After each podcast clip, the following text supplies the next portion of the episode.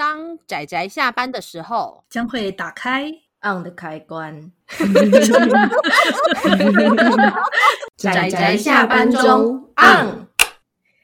各位听友，大家好，欢迎收听仔仔下班中，我是布姑，我是大酸梅，我是阿直。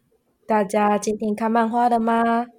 今天有看漫画哦，有，我很乖，了一整天喽。哇，好棒哦！因为今天是下雨天，不用出门。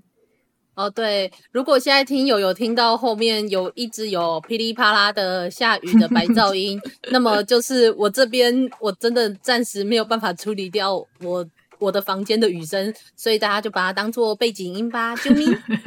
大家可以感受一下下雨的喜悦，啊，终于没那么热了，真的，而且终于下雨了。嗯，好的，不知不觉我们也来到了历史月的第四周了。嗯，好快啊，嗯、时光飞逝。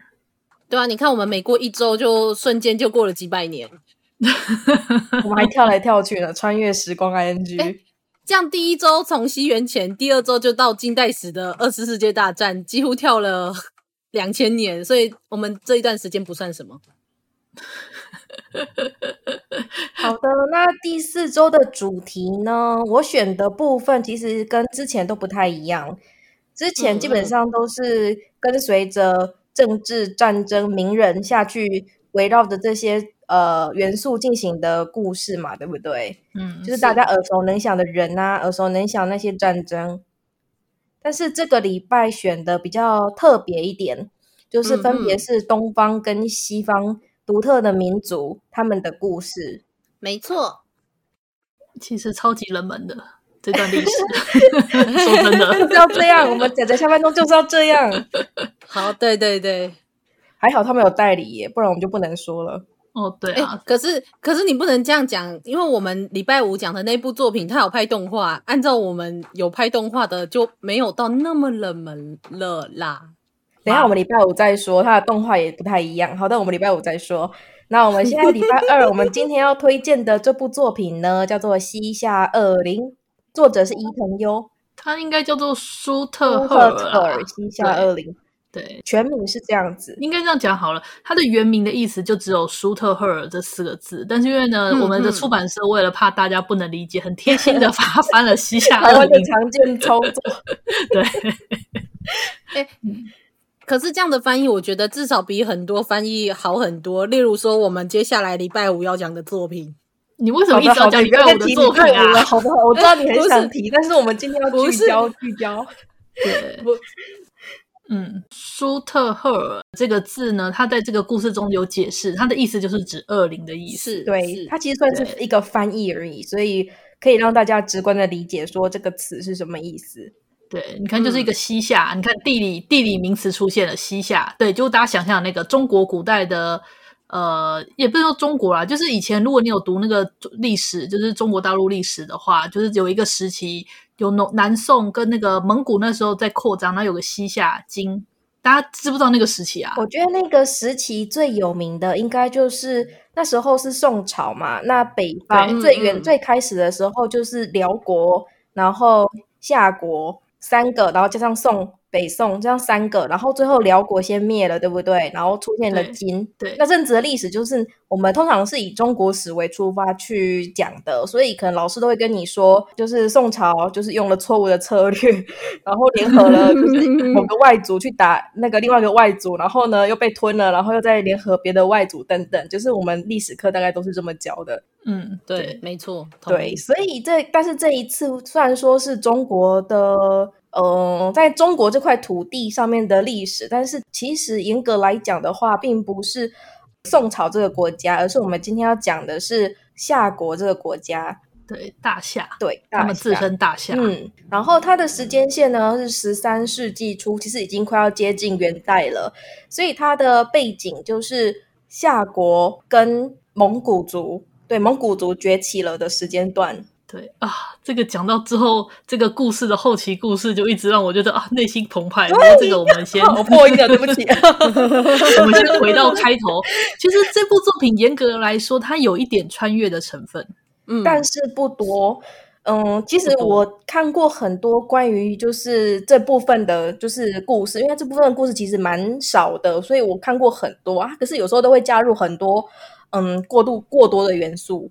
怎么说？你这个形容有点妙诶，因为很少，会加入过多的元素是什么意思？因为那是一个很多传说故事的时代，然后就是可操作的部分会比较多，那有时候就会出现很多对，就是不正常的能力。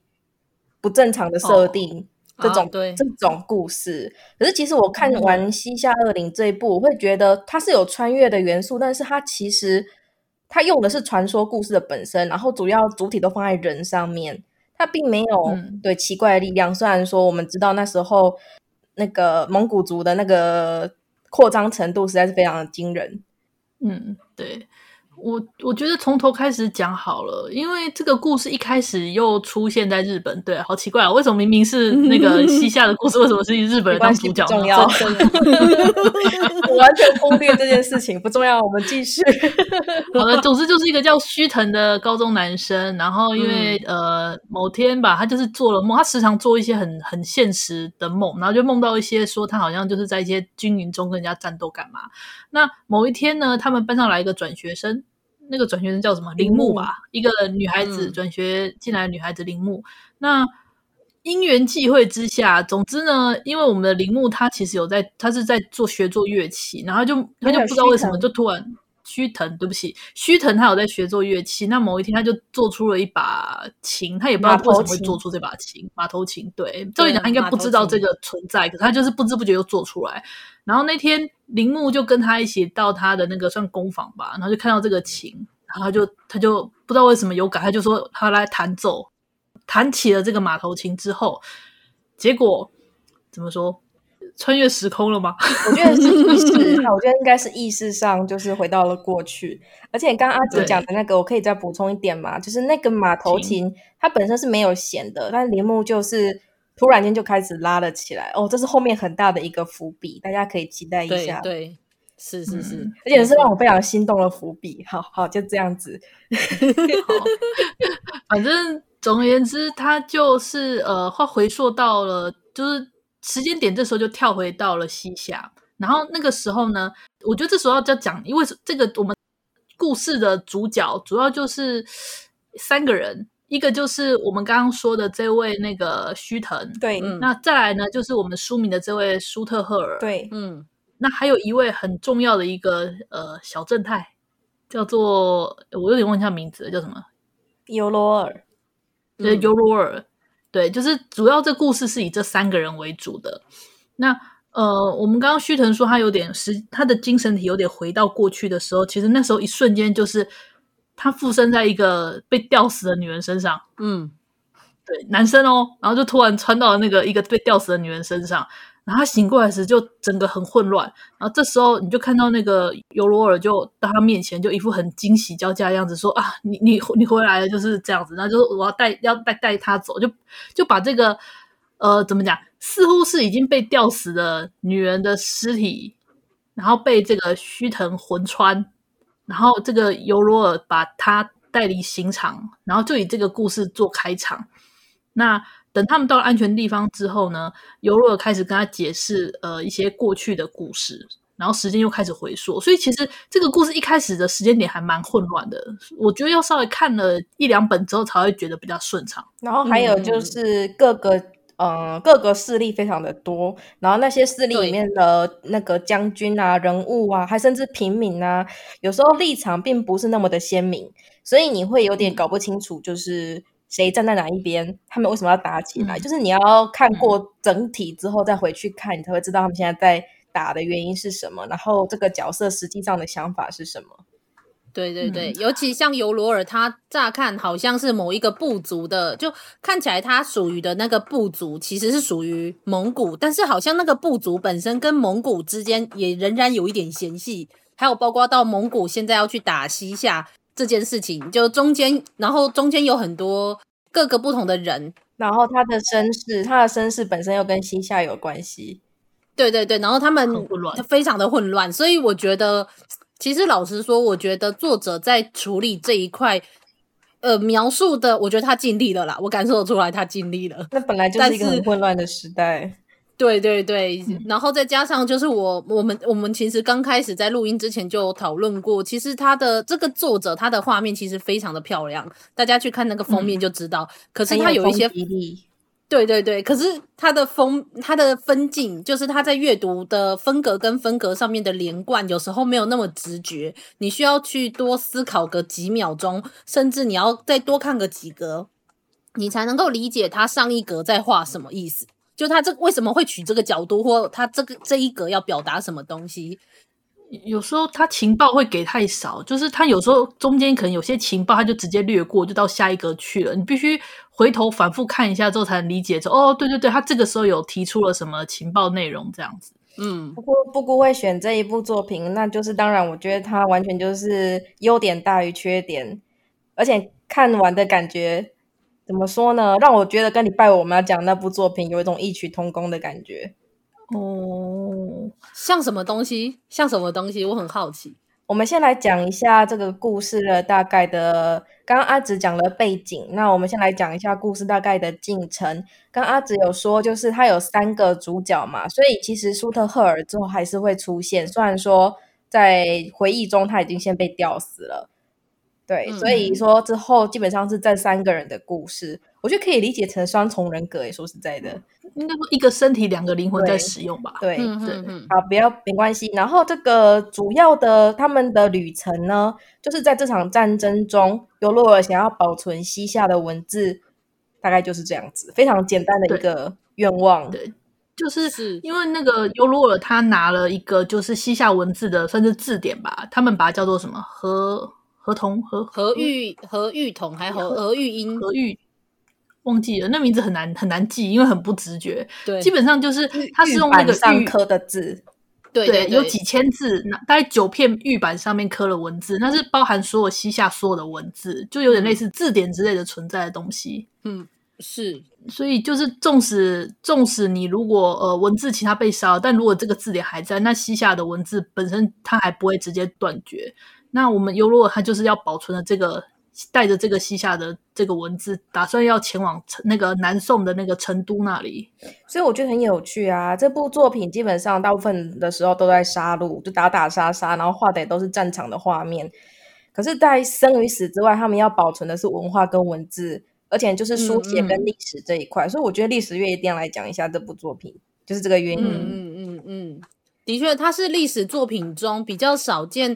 不是以文化本身，而是以文字为主体。虽然说文字的确就是文化的一部分，但是因为大部分可能都是以生活的文化为主，而并没有在做文字保存的这件事情。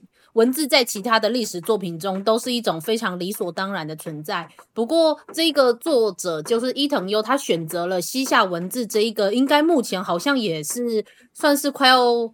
哎，好像已经算是失传的语言，算是失传了。对对对，就是说这个已经没有人在使用这个文字跟语言了。可是因为他那时候文献很多，而且我们知道，就是如果我们去看一下历史，对历史给自己历史剧透一下，我们会知道主角他们是有成功的。就是在元代，虽然它不叫西夏文，但还有一个河西文，其实就是在讲西夏文这个东西。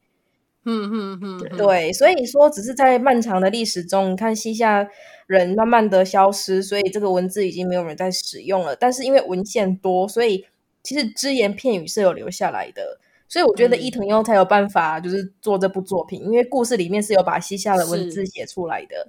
对，然后其实我当时看到西夏文字，我真的很想吐槽说，笔画太复杂了。没错，这么复杂的文字很难活下来的。对，没错，就是这样子。不不不，不，我觉得，我觉得他不是因为反复而活不下来，我觉得是因为使用它的人没有活下来。不然，其实汉字也有很多的原因。可是因为文化要传播，它一定要越简略，它才有办法传播的广。对，你知道吗？像汉字，汉字基本上已经变过了。从之前的那个鼎文开始，然后我们现在所有的隶书，就是当时为了能够简化那个鼎文之间的差异，才才就是隶，其实是指奴隶的隶，是指说给一些小官或者是一些比较，它并不是正式使用的文字，而是比较抄写使用文字。然后反而这个隶书最后活存活下来，才流传到现在。然后后来那个中国不是。简体化时代，就又再简化了一次，嗯、所以我就在想，现在不知道哪个文字到时候会留下。我觉得如果再往前推溯追溯一下，就是一开始的文字，甚至是很多地区都有小小的不同，可是就是秦始皇就统一文字，这影响很大。嗯，不是统一文字，然后简化文字。嗯。我我觉得不，我我的意思是说，当它使用的够久的时候，为了要能够，就是因为文字有时候是被当做一种工具所使用，所以当它被散播出去的时候，如何要让它被散播出去，最好的方式是让它简化。所以使用的越久的文字，其实它的简化的程度就越多。我的意思是这样，这倒是对，所以我的，所以所以我觉得西夏文字，我觉得跟他们的历史上，就刚好它还没有被简化的时候，西夏人就已经没有人在用这个语言了。他们的历史蛮蛮短的，对对对，就来不及把它简化，就没有人在用了。啊、很多语言其实都是这样，就是那是一个非常混乱，然后战乱的时代。对对对对，没有错。不过我必须说一下说，说我们之前虽然说它的分镜不是很流畅，但我觉得它的画面真的是还有构图，真的值得称赞一下。它的画质很扎实诶、欸，真的真的真的，它战斗啊、肢体什么的都非常的过瘾。你看那个所有的战斗画面都非常帅，而且就是看 他为什么被叫做恶灵这件事情，真的就是那个画面，真的真的会让你呈现有一种恶灵扰缠身的那种感觉。我我我是很想吐槽啦，其实一开始我们这位对我们这位舒特赫尔小姐，她的实力还不强，她是一直有经过一个呃怎么讲等级 up 提升期，就是她为了守护她的她的伙伴们的尸体，然后跟一群狼战斗好几几天几夜吧，那时候不是等级快速提升，巴拉巴拉巴拉巴拉巴拉，对对对，我就非常不久的故事。呃不过，因为他他那个时候活下来，其实是例如什么喝鸟血啊，就是吃一些战场上的腐尸什么之类的。我就很想说，这样子会感染吧？这样子不会腹泻吗？这样其实只会变得更更更虚弱。好，当我没说好。这样真要讲的话，中途不再发生一些乱七八糟的事，他们都没怀孕什么的，我也很想吐槽，搞什么啊？你对生理期完全忽略了，对不对？好吧，对，没关系，我们跳过这边。好好好，等一下，我们一直在讲那些就是外在的东西，我觉得它非常值得推荐的，就是因为它的那个核心，我觉得很棒啊。就是在生与死之外，它有在叙说那个文字跟历史，还有就是怎么讲呢？我觉得两个主角那个完全是灵魂的共鸣，好不好？就是要跟恋爱无关，那完全是灵魂的共鸣。同意。你说的是那个尤罗尔跟那个。苏特特，对呀、啊，他们最后的最后的怎么讲？呃，我是觉得舒特赫尔跟尤罗尔是他们的那个怎么讲彼此吧？我觉得最后面那最后最后那几集，他们两个算是对彼此说的那段话，我就觉得哦，我的心 就是心会揪紧，真的，真的，真的。就尤罗尔最后的选择，他走上的道路，毅然决然选择的方向，我就觉得 哦。哦，但我觉得这是作者一开始就决定的耶，就是不管中间历史就那样啊。对，因为历史就那样嘛。因为他前面很早以前就有在预告，就是说胜者书写历史。就我们常常会觉得，呃，胜者书写历史，比如说像清代就会把明代写的，嗯，就是选选择留下来的历史是胜者选择的。对，没有。但是他用别的角度去说，就是在那个时代，至少。他还能留下一点东西，嗯，虽然说他们可能成为，就是他们成为败者这件事情已经很明显了，可是他们只要往胜者那边靠近，他们至少还能留下一点东西。那只要东西还留着，文字还留着，他们想要留的东西，想要记录的东西，就还可能继续存在下去。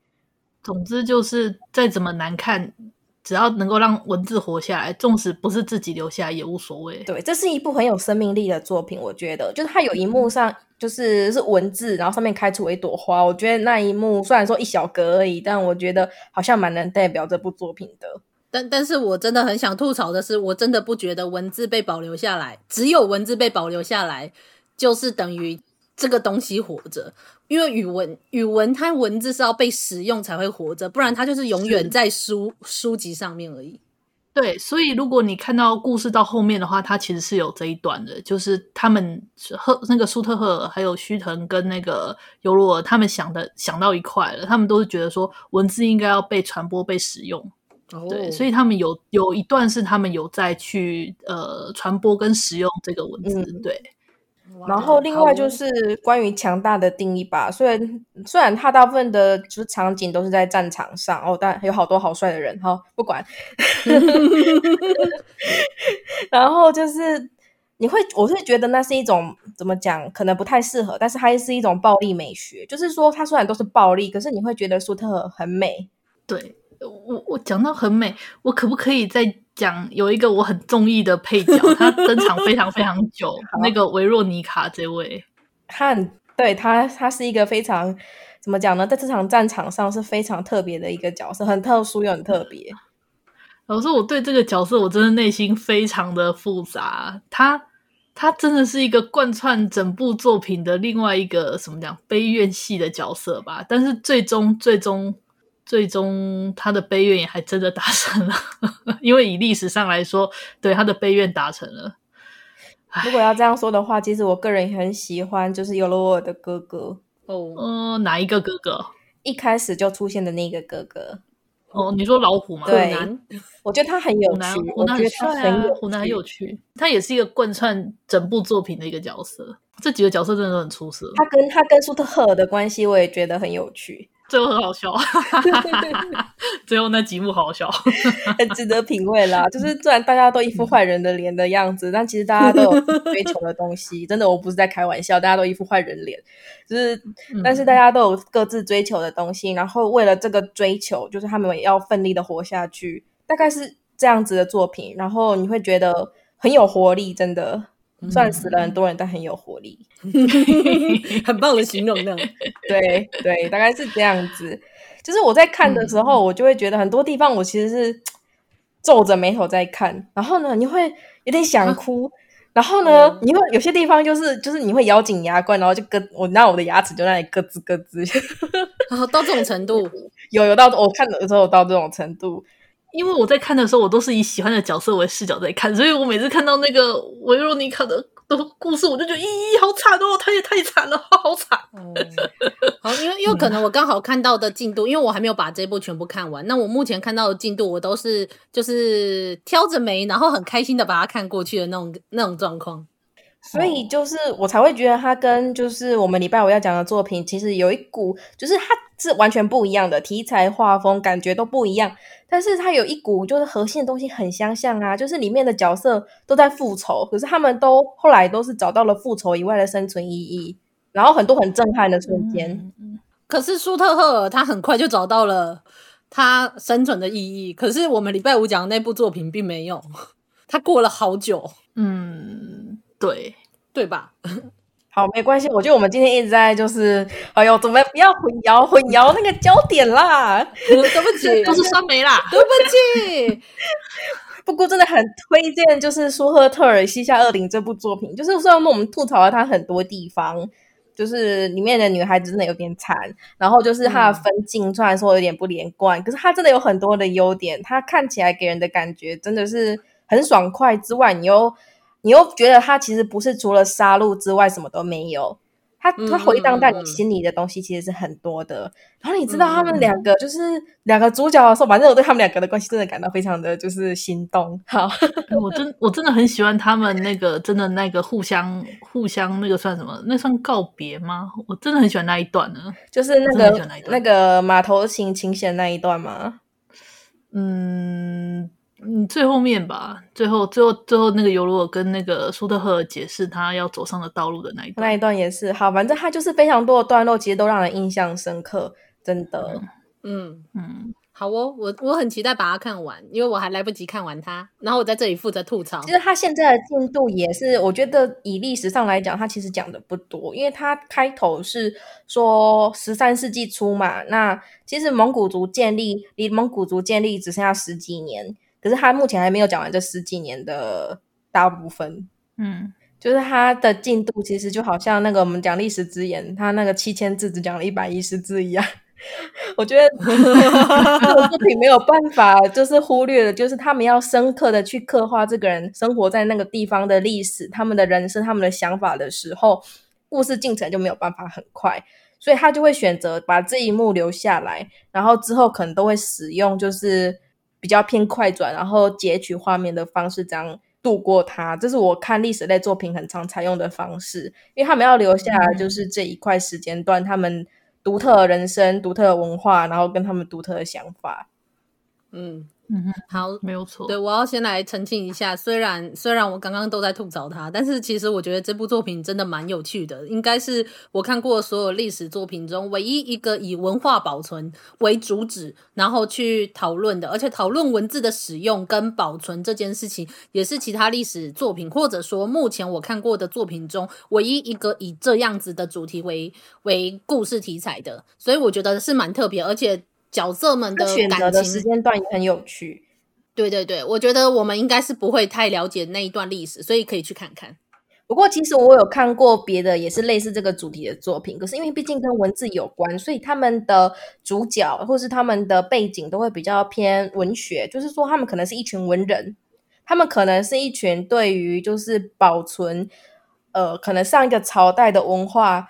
有非常深刻的就是愿望，然后他们可能愿意牺牲自己，可是你可以感觉都是比较不是这种战场画面，就史官那一类的文人史官那一类的，没错，没错。所以这部我觉得它特别在这个地方，可是你偏偏可以感受到他们对生命消逝的时候的那种，我觉得快要变末世了，因为他们实在看过太多，可是又偏偏又对他留下这些生命的存在又非常的执着，真的呢。嗯我其实我觉得故事设定也很厉害啊！他让为什么会让那个蒙古蒙古族会这么执着，想要毁灭掉那个西夏西夏的文字？文字对，它里面的设定，我觉得也很棒。这边有很多可以品味的地方。